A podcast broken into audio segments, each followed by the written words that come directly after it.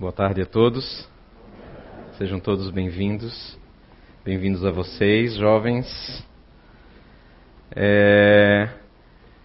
Nós estamos acostumados, né, com toda essa comunicação que nós temos à nossa disposição, jornais, a mídia, hoje a mídia eletrônica principalmente, que está a um, uma distância de um palmo de mão, literalmente, né? E a gente tem acesso a tantas notícias, tantas informações é, negativas, crimes, que fazem parte do nosso cotidiano, é inegável. Não, não se pode fechar o olho e simplesmente dizer que isso não existe. É a realidade do nosso estágio evolutivo. Mas se nós olharmos para trás, muitas vezes na atualidade a gente acha que as coisas, nossa, cada vez estão pior. Não é bem assim as coisas têm evoluído. A evolução é uma espiral, ela não é uma, uma linha reta, contínua, exata, mas é mais como se fosse um redemoinho, em que a, as lições, elas virem mexe, elas retornam é, é para um aprendizado em, em, caráter diferente, num, num, num ângulo diferente de visão. Mas como uma espiral, como uma mola, ela vai subindo, mesmo quando retorna quando esse círculo retorna, já não está naquela mesma, aquele mesmo nível anterior. Se nós olharmos 3 mil, 4 mil anos antes de Cristo, a região da Mesopotâmia, que é essa região lá da, da, das Arábias, onde nós estamos acostumados, a Palestina, ali próximo, acostumados com, com, com tantas guerras na atualidade, como hoje no passado possuía dois rios muito importantes, mais do que hoje. Porquanto as populações ainda é, tribais necessitavam de se alimentar. Iniciava-se uma agricultura rudimentar ainda. E vira e mexe em determinadas épocas, as geleiras da região da Armênia se, se desprendiam e inundavam aquela região toda aos olhos vistos dessa situação climática que se repetia de tempos em tempos, né? Um verdadeiro dilúvio aos olhos da, da, dos sumérios que ali viviam.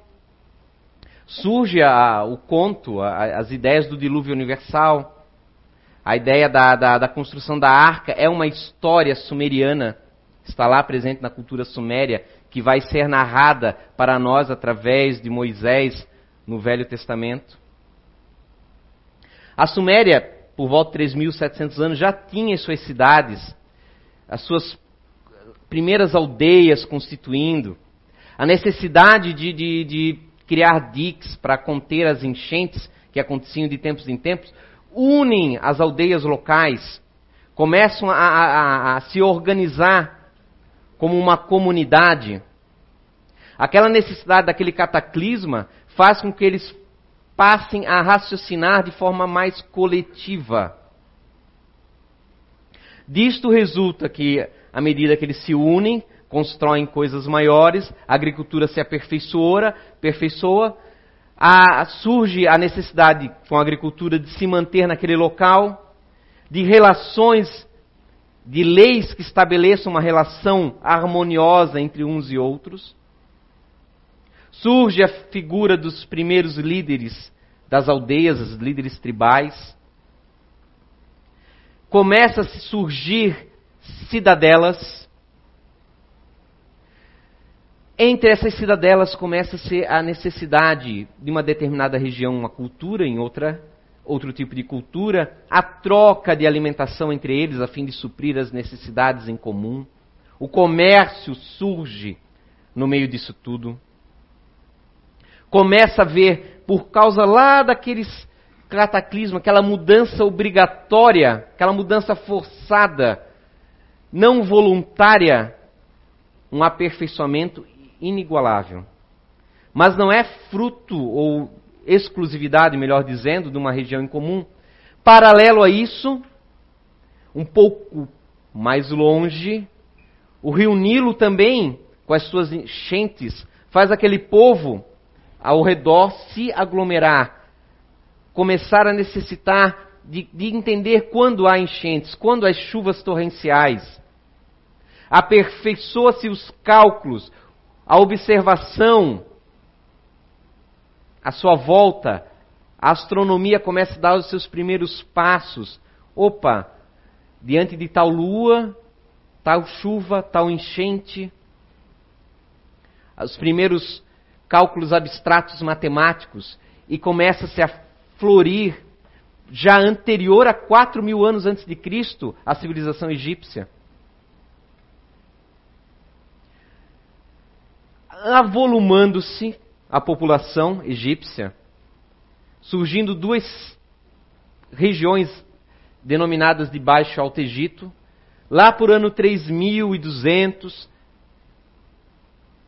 surge o primeiro faraó que unifica e, e forma o primeiro império egípcio. Paralelo isso, em, na Mesopotâmia, no ano de 2500, surge uma nova civilização que adentra, porque com o surgimento dessas organizações, das terras férteis, da agricultura, também surge uma situação a ambição, a inveja, a necessidade de tomar do outro o que lhe pertence. Então, as civilizações daquela região do Tigre e do Eufrates são constantemente invadidas por civilizações diferentes. Numa guerra, num combate, é, é mulheres, crianças são mortas, homens escravizados, mulheres são violentadas, crianças. É o sistema, o contexto, o conceito brutal que impera em nós que lá estivemos em algum determinado momento através de vidas sucessivas. Mas nessa mudança involuntária que ali persiste através agora de, de, de guerras, de violência física, há uma troca entre culturas. Porque aonde em determinada cultura se desenvolve certos conceitos e avanços, na hora de, de, de, impor a sua cultura, você acaba assimilando também. Aqui foi perdedora. Há um escambo é, é, é, de trocas intelectuais, culturais, sociais muito intensa nesse período. Uma evolução fortíssima se encaminha. Surge então o primeiro império babilônico. Hammurabi estabelece firmemente, com muita violência, com muita imposição, o código de Hammurabi. Olho por olho, dente por dente. Talvez vocês conhecem através das escrituras da Torá, né, da Bíblia, para o cristão. Que não é uma lei criada por Moisés que ali se encontra. Mas na realidade é uma lei já existente no ano 2500 a.C., estipulada por Hammurabi, este imperador babilônico, assírio. O povo assírio então desenvolve as bigas, aquelas bigas que vocês veem romanos, gregos utilizar posteriormente, surge com os assírios nessa época.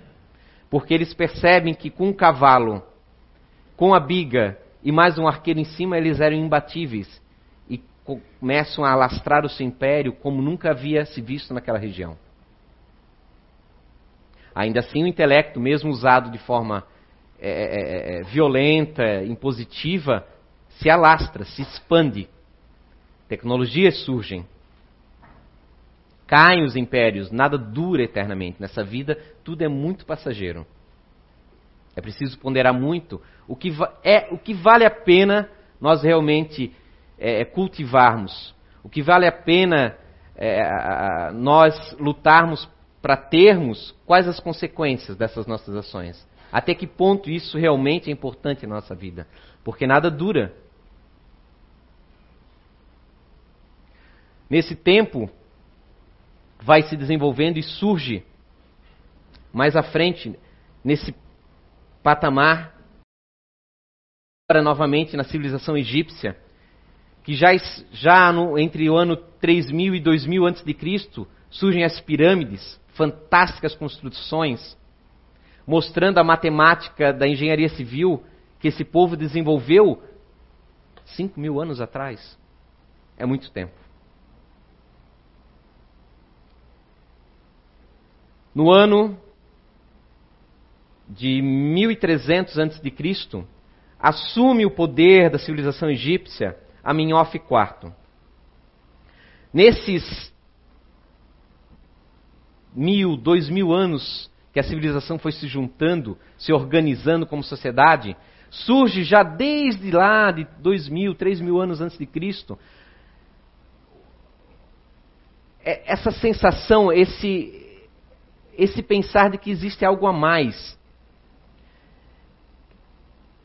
Que essas inundações, essas tempestades, muitas vezes, são causadas pelos deuses. O, contexto, o, o conceito do Deus antropomórfico, que é uma figura de uma pessoa feita à sua semelhança, como se diz. Se tem a ideia de que, que os deuses são pessoas que corporificam a forma humana, possuem emoções humanas, amor, ódio, raiva, bondade e tudo que pode ser do, do, padrão humano. E que o ser humano estaria na civilização assíria ali para glorificar os deuses e através dos seus templos mantê-los calmos. Surgem os zigurates, que são aquelas torres, pirâmides enormes de templos com escadarias. A mais famosa, talvez vocês conhecem como a Torre de Babel, criada na capital Babilônia por Nabucodonosor, os famosos jardins suspensos da Babilônia, já no ano 600, 700 a.C. E, essa, é, e esse grupo ali que se forma sacerdotal, já temos ali comércio interagindo entre povos, guerreiros, surge a necessidade de se criar um exército próprio, surge a figura do rei, e ele vê que, poxa, é preciso manter um exército constante para defender as cidadelas.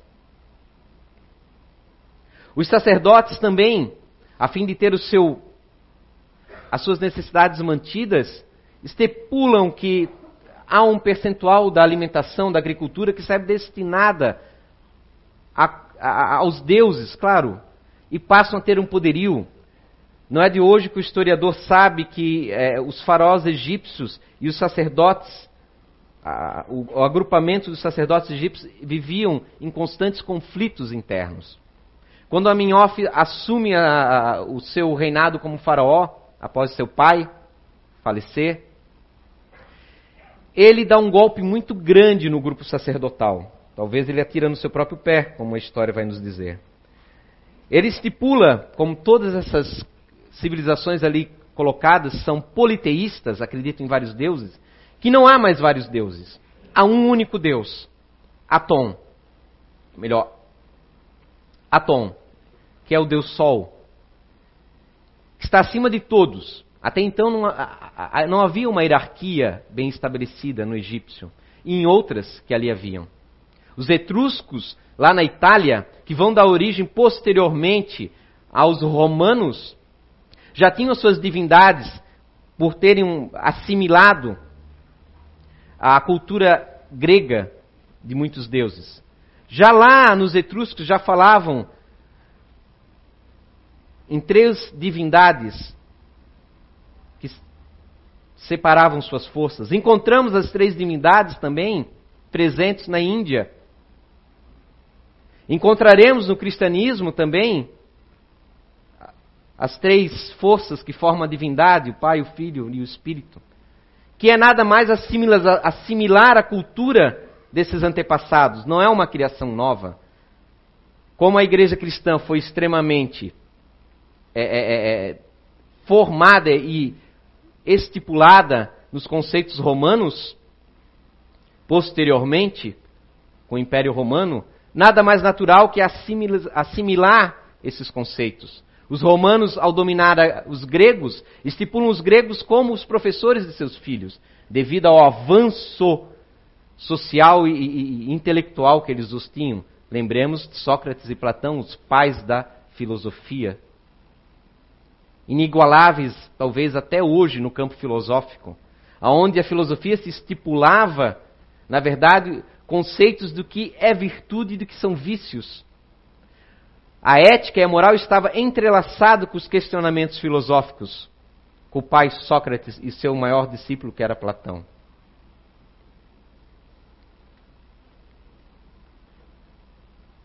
Então, muitos conceitos que nós trazemos são as trocas culturais de outrora. Não são novidades. Não são exclusividades de um povo. É só lembrarmos que os hebreus, durante muitos séculos, viveram junto aos egípcios. Adquiriram o politeísmo, a crença em vários deuses.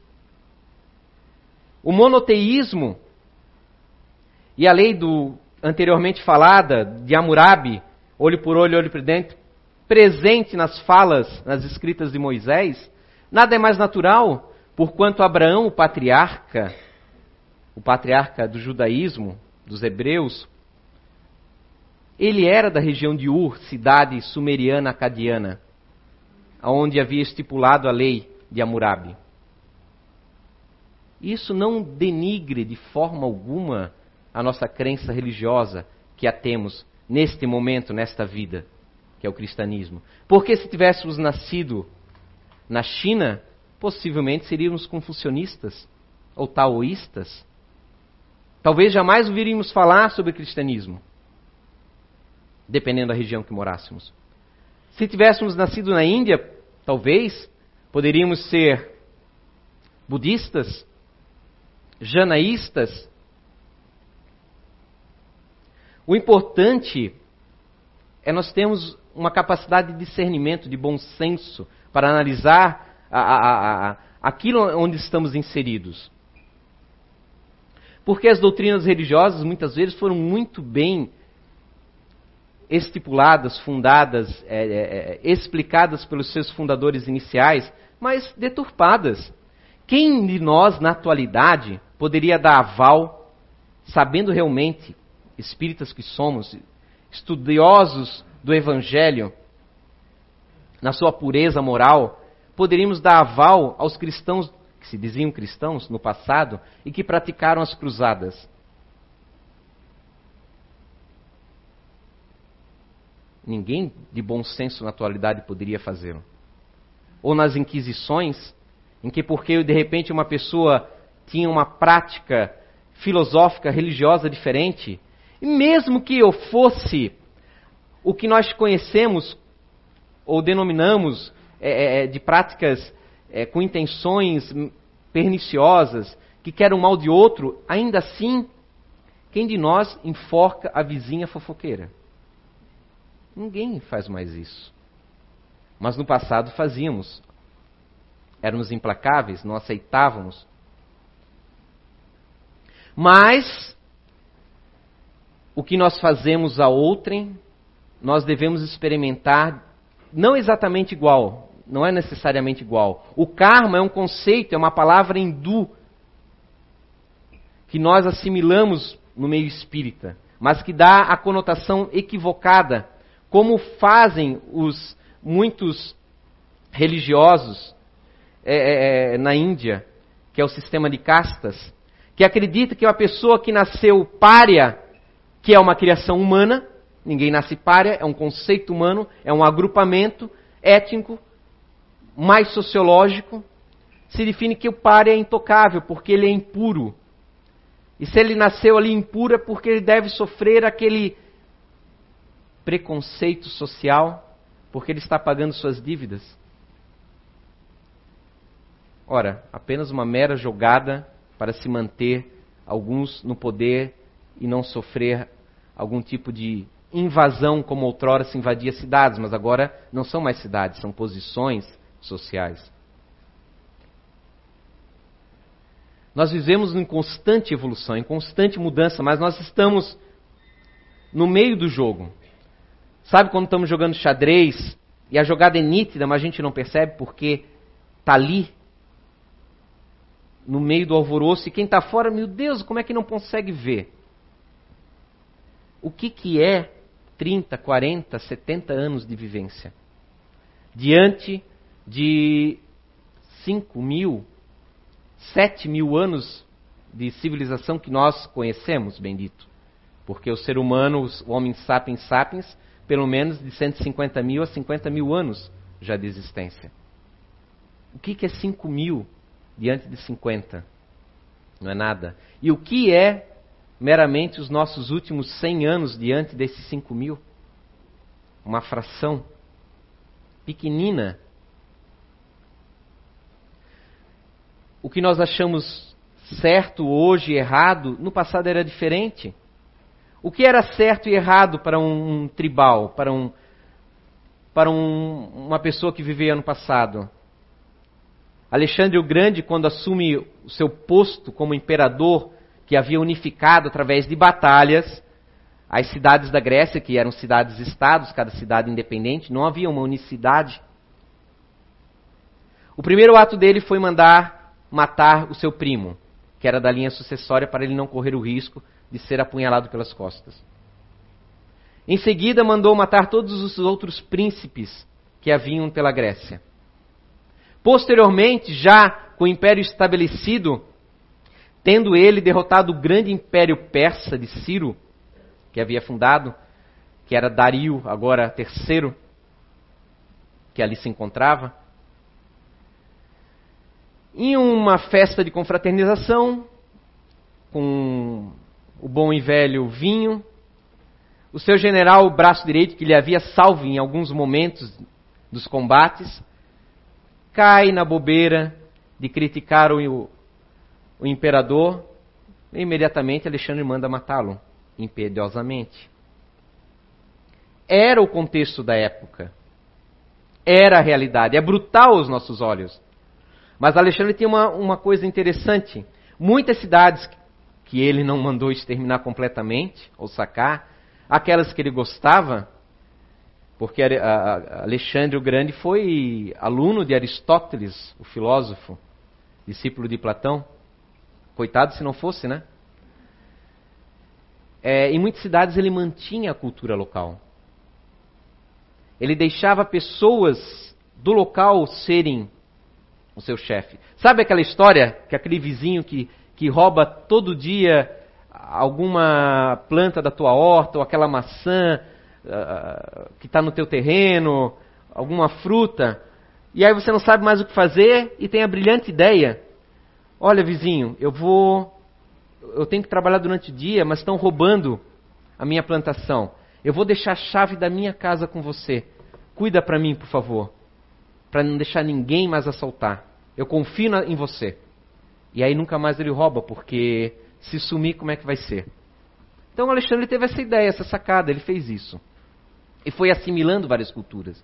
E nesse grande império que ele teve, as trocas culturais foram muito intensas. As guerras inúmeras, desde Hammurabi, o Império Babilônico, o Império Assírico, depois a Pérsia. Aí nós vamos ter os gregos. Os gregos perdem para os romanos, o grande Império Romano. Os romanos perdem para Átila, o Uno. A China já é um império desde 200 anos antes de Cristo estabelecido, mas cai na mão dos mongóis que constitui o maior império no ano de 1200, 1100, já estabelecido. Kublai Khan, neto de Gengis Khan, quando assume o poder, estabelece na China e assimila a cultura chinesa. Então as trocas são constantes na evolução humana. As guerras são terríveis, mas quando nós, o nosso livre-arbítrio não está desenvolvido, que nós não escolhemos a mudança de forma voluntária, a vida é lei de progresso. Estabelecem-se, através de uma sincronia incrível, fora da nossa capacidade de raciocínio humano, trocas obrigatórias. Aqueles, de repente, ambiciosos se tornam não por vontade de espíritos superiores, mas por causa do nosso padrão moral, da nossa realidade, da nossa necessidade de sentir na pele o que nós praticamos com outrem, são instrumentos da nossa própria evolução.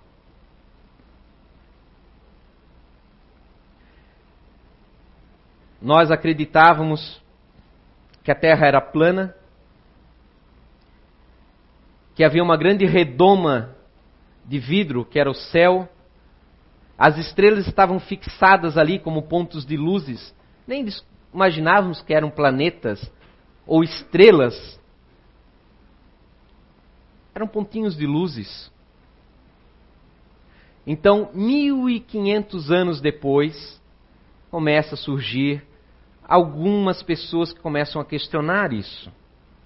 Vem Copérnico, Kepler, surge Galileu Galilei, falando que, olha, a Terra gira, na verdade, em redor do Sol, e não o contrário, o Sol gira ao redor do, da Terra. Não somos o centro do universo.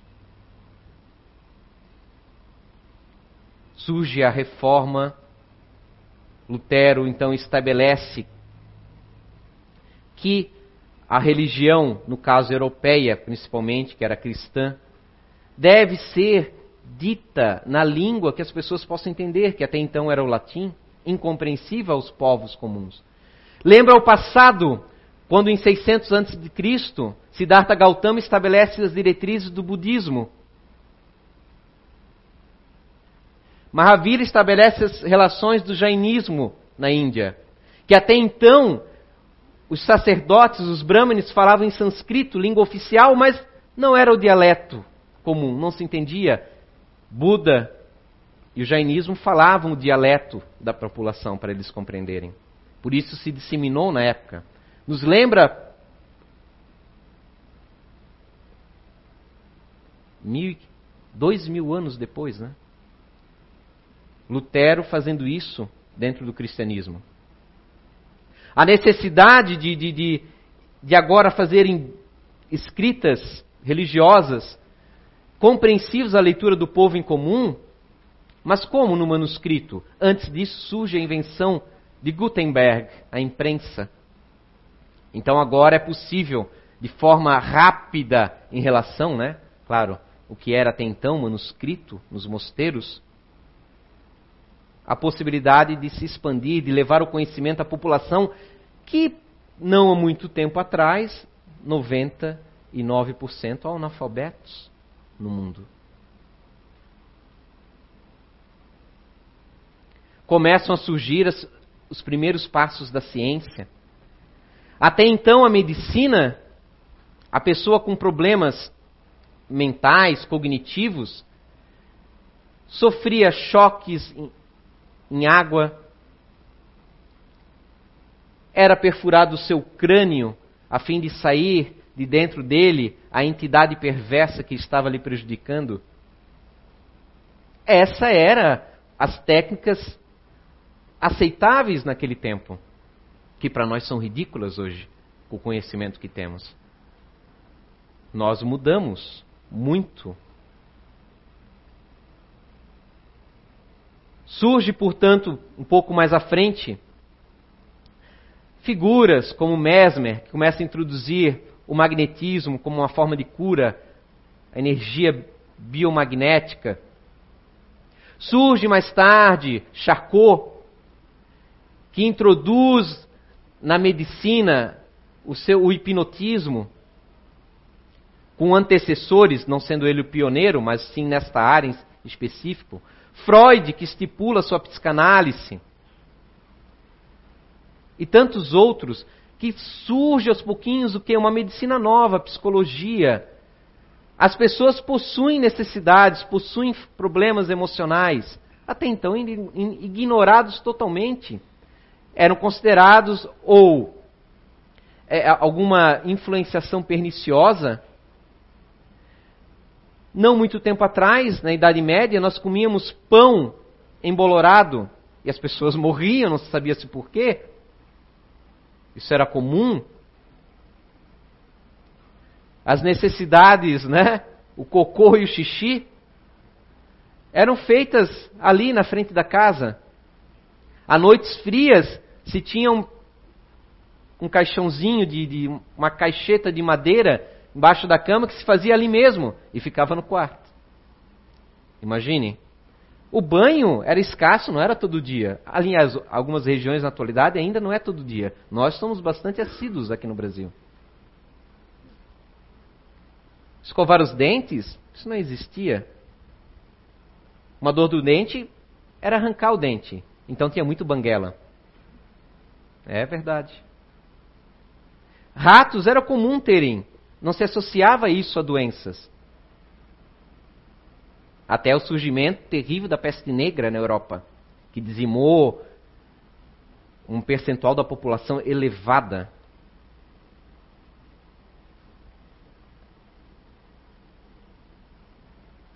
Surge as primeiras obras daí de Tesla, de Thomas Edison,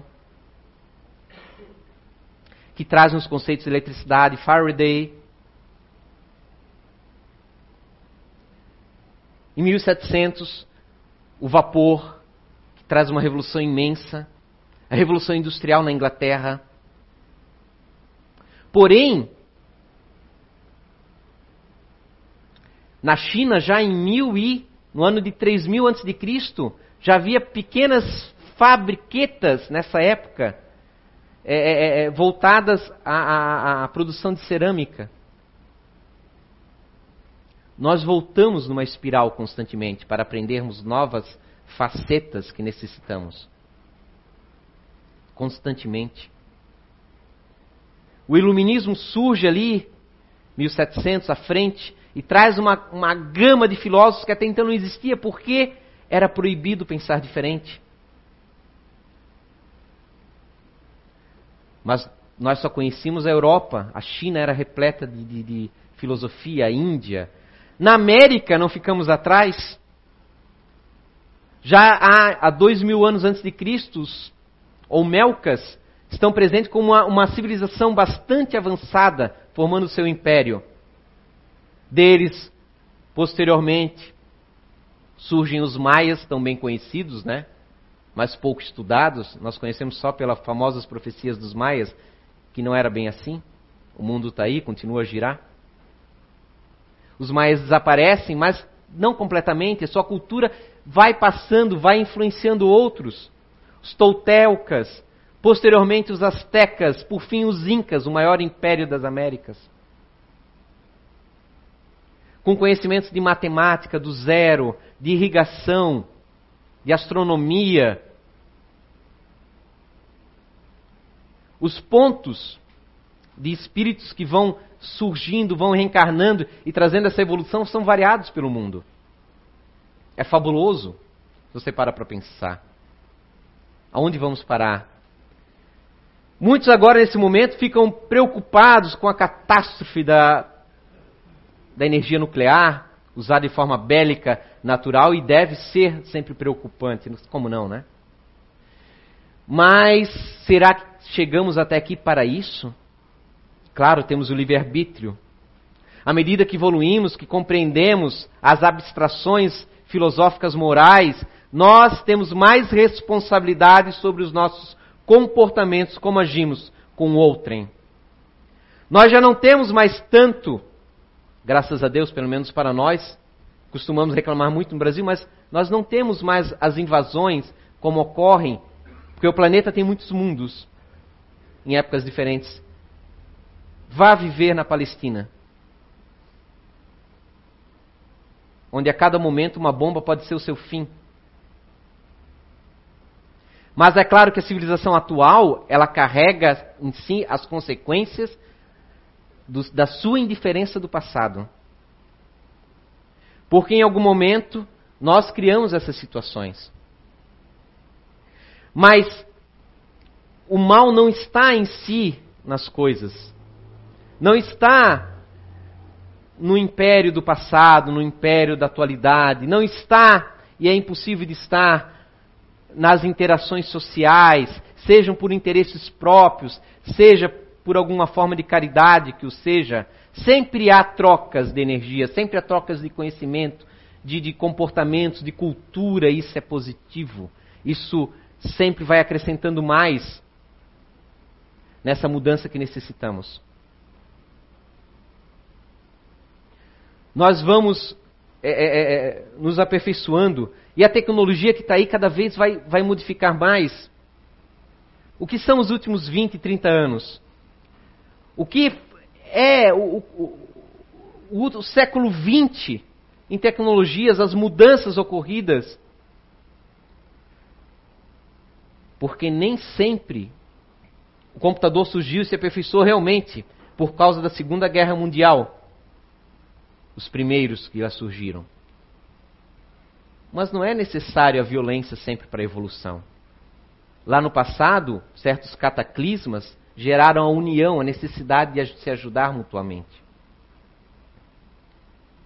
Muitos, claro, após as guerras, pegam as tecnologias e têm interesse em desenvolvê-las, desenvolve, claro, por um comércio, por uma necessidade própria de, de, de, de, mercadológica, mas que o seja é muito melhor do que a lança enfencando no peito do irmão no passado. É uma evolução também. É preciso dar o tempo ao tempo. Se levamos mais de 3 mil anos para chegar agora nesse momento e trocarmos a lança, às vezes ainda pelo dinheiro que é perecível, pelo vil metal, como se diz, mas necessário ao sistema que criamos, que é um sistema criado pelas nossas relações sociais. Ainda assim, nós vamos dar os passos à frente. A tecnologia agora, nesse momento, há protótipos. Temos um vidro nos Estados Unidos, na Colômbia, que ele é mais resistente que o aço. Um aglomerado de cientistas, Estados Unidos, Coreia do Sul e China, desenvolveram uma fibra que torcendo gera energia elétrica, na qual eles pretendem usar em roupas high-tech, a fim de, de gerar algum campo que já existia, mas com uma competência muito melhor. O grafeno, que é um material novíssimo, que vai revolucionar o nosso cotidiano no futuro, agora recentemente Singapura, a Universidade de Singapura conseguiu fabricá-lo em uma escala de centímetros. Até então só se conseguia em milímetros. Não, não havia tecnologia para isso. Uma bateria de é, é, é, é de nitrogênio já se estabeleceu em laboratório, ainda não aplicável no campo econômico, mas que capta o nitrogênio, o elemento mais presente na nossa atmosfera, e o transforma em energia elétrica. Nós temos um metal criado em protótipos de laboratório, ainda não viáveis comercialmente, pelo custo, mas um metal que flutua no, ar, no mar, na água, possibilitando no futuro termos navios que não vão afundar há uma gama enorme de protótipos tecnológicos surgindo, as, os nanotubos que permitem criarmos e manipularmos a onda eletromagnética. A possibilidade agora, recentemente descoberta em laboratório, que o supercondutor pode sim ser conseguido em ambiente, em temperatura ambiente e não no zero absoluto, possibilitando no futuro não haver desperdício nenhum de energia. De ter os supercondutores, os supereletroímãs, que vão revolucionar com certeza a forma como nós interagimos no mundo. A internet, sem dúvida, o celular, sem dúvida, instrumento belíssimo que pode ser de aprendizado intelectual. E tem revolucionado as relações sociais. É estranho ainda, é um laboratório muito novo. Está cheio, claro, de, de, de, de problemas. Porque nós ainda não mudamos completamente. Estamos no processo elaborando o interior. Nós ainda encontramos, então, agora, nesse momento, nessa interação social que a, a, a, o sistema nos permite, a grande rede, pessoas intolerantes, extremistas. Encontramos é, é, é, o crime organizado utilizando-se da rede para os seus malefícios. Encontramos a pornografia infantil, os leilões de, de crianças por aí, sem dúvida. Mas também encontramos a união, como a Primavera Árabe, em que a população se reuniu através da internet para depor um ditador para tirar um ditador. É que nós ainda temos ainda muitos vícios dentro de nós. Mas esses vícios a gente só conhece quando as circunstâncias possibilitam. Se uma pessoa está com câmeras ao seu redor constantemente, ela não vai roubar o de outrem, porque ela sabe que está sendo vista. A circunstância não permite. Isso não quer dizer que ela não tenha este vício dentro dela, este conceito incorreto. Quando as circunstâncias, e aí que está, nós temos que ter, quando se dá poder a uma pessoa, liderança a uma pessoa, você vê o caráter dela. Porque aí muitas vezes o ego inflama e ela quer mandar em vez de liderar.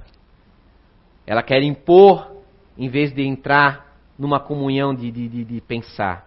Ninguém pode fazer um retalho, uma concha de retalhos de ideologias, de conceitos. Eu tenho minha opinião, você tem a sua. Às vezes é assim e será assim. Não se chega a um denominador comum. Mas qual o problema disso? Mas nós fazemos problema quanto a isso. A intolerância ainda é um, um, uma fagulha, um, um vírus forte no nosso coração ainda. Impera muito dentro de nós. Mas percebam que nós necessitamos da mudança e a maior mudança é a vida, é a morte, é o renascer. A reencarnação nos permite abandonarmos conceitos cristalizados dentro de nós para recomeçar um ciclo diferente.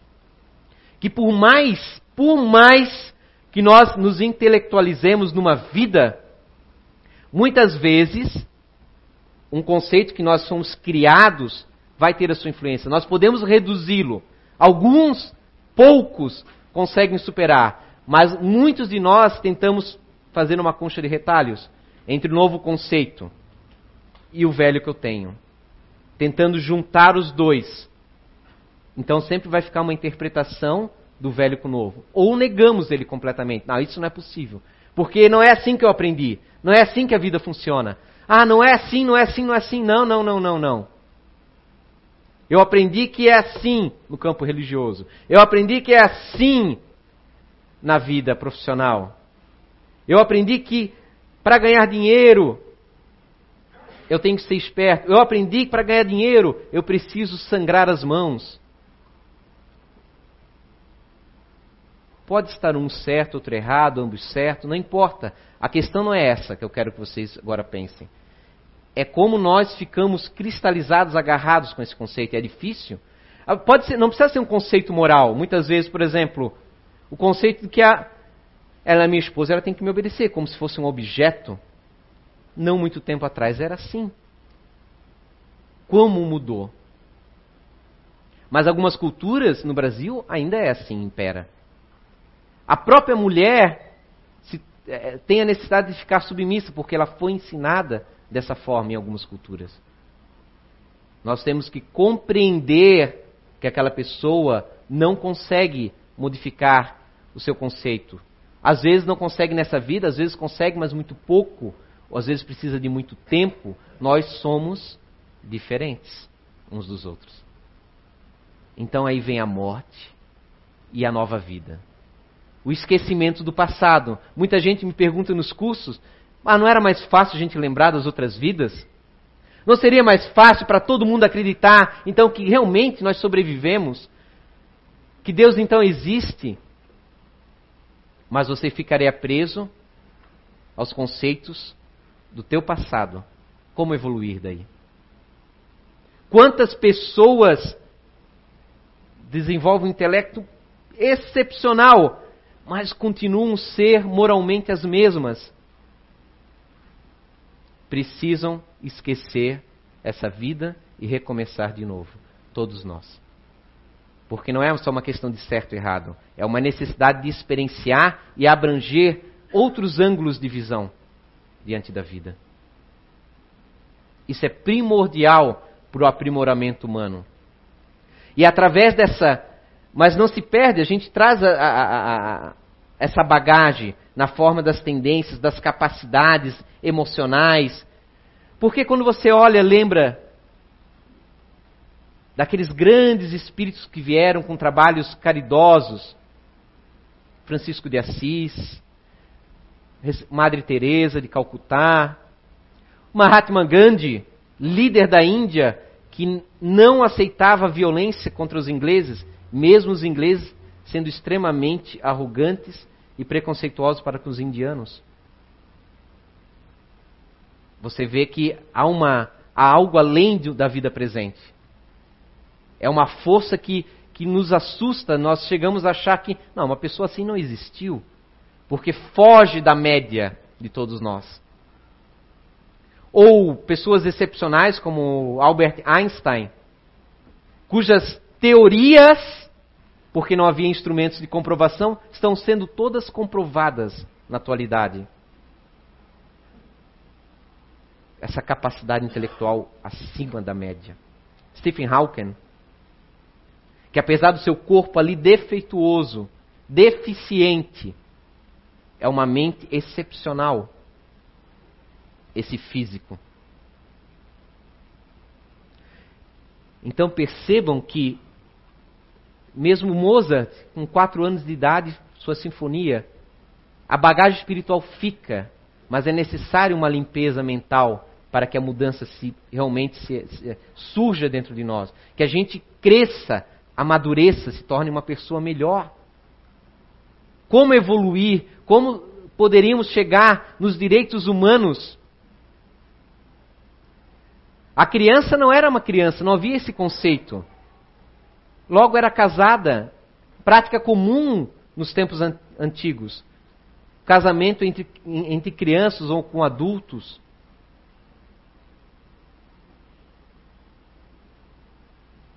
A mulher como um objeto, os haréns, a poligamia. Mas nós fomos aperfeiçoando graças a essa grande lei chamada reencarnação que nos possibilitou nos tornar mais, mais sensíveis. Claro que há pessoas em graus diferentes neste mundo. Se nós estamos aqui refletindo sobre o nosso proceder, nós estamos um passo à frente já. Há aqueles que não não titubeiam em matar outra pessoa, de tirar uma vida. Mas nós temos nossas falhas. Muitas vezes nós temos uma sensibilidade de amar os animais, como na atualidade. De sermos, abraçarmos e defendermos e, e, e querermos é, é, ajudar todos os animais que estão aí de rua indefesos, muito nobre. Mas quando uma pessoa pensa diferente disso, e que ela pratica, naquele momento, erradamente alguma violência com o animal, nós não vamos educá-la, nós a condenamos nós a xingamos, nos tornamos verdadeiros monstros. Nós não somos capazes de perdoar o, erro do outro. Nós somos capazes de amar, na atualidade, um, animal frágil, indefeso, mas não conseguimos perdoar um ser humano. Não conseguimos nos preocupar com o ser humano. Falamos em ecologia, em ecossistema, mas esquecemos que nós, nós, seres humanos, estamos inseridos nesse ecossistema, nessa ecologia. Não somos a parte. Não somos um vírus que está matando o planeta. Nossas atitudes, sim, estão prejudicando, mas vão prejudicar a nós mesmos nas vidas sucessivas que teremos. Nós estamos inseridos em tudo isso. Nós precisamos aprender a sermos tolerantes. Nós não podemos escrachar uma pessoa no Facebook. Não podemos tornar a vida dela um inferno. Por que, como dizia o Cristo, se nós só amarmos aqueles que, a nós, que são iguais a nós, se não amarmos os nossos inimigos, que diferença fazemos dos outros? Que diferença fazemos dos fariseus, que gostavam deles entre si, mas detestavam os que pensavam diferente, os samaritanos. As pessoas são diferentes, pensam diferentes. Podem até agir equivocadamente. Nós devemos sim corrigir, não devemos aceitar o errado, o errado que nós achamos que é, mas não podemos nos cristalizar em códigos fixos do que é certo e errado. Porque o que é certo hoje talvez não seja tão certo aí num futuro breve, diante da perspectiva que teremos. Obrigado a todos. Fiquem com Deus, uma boa semana, tá?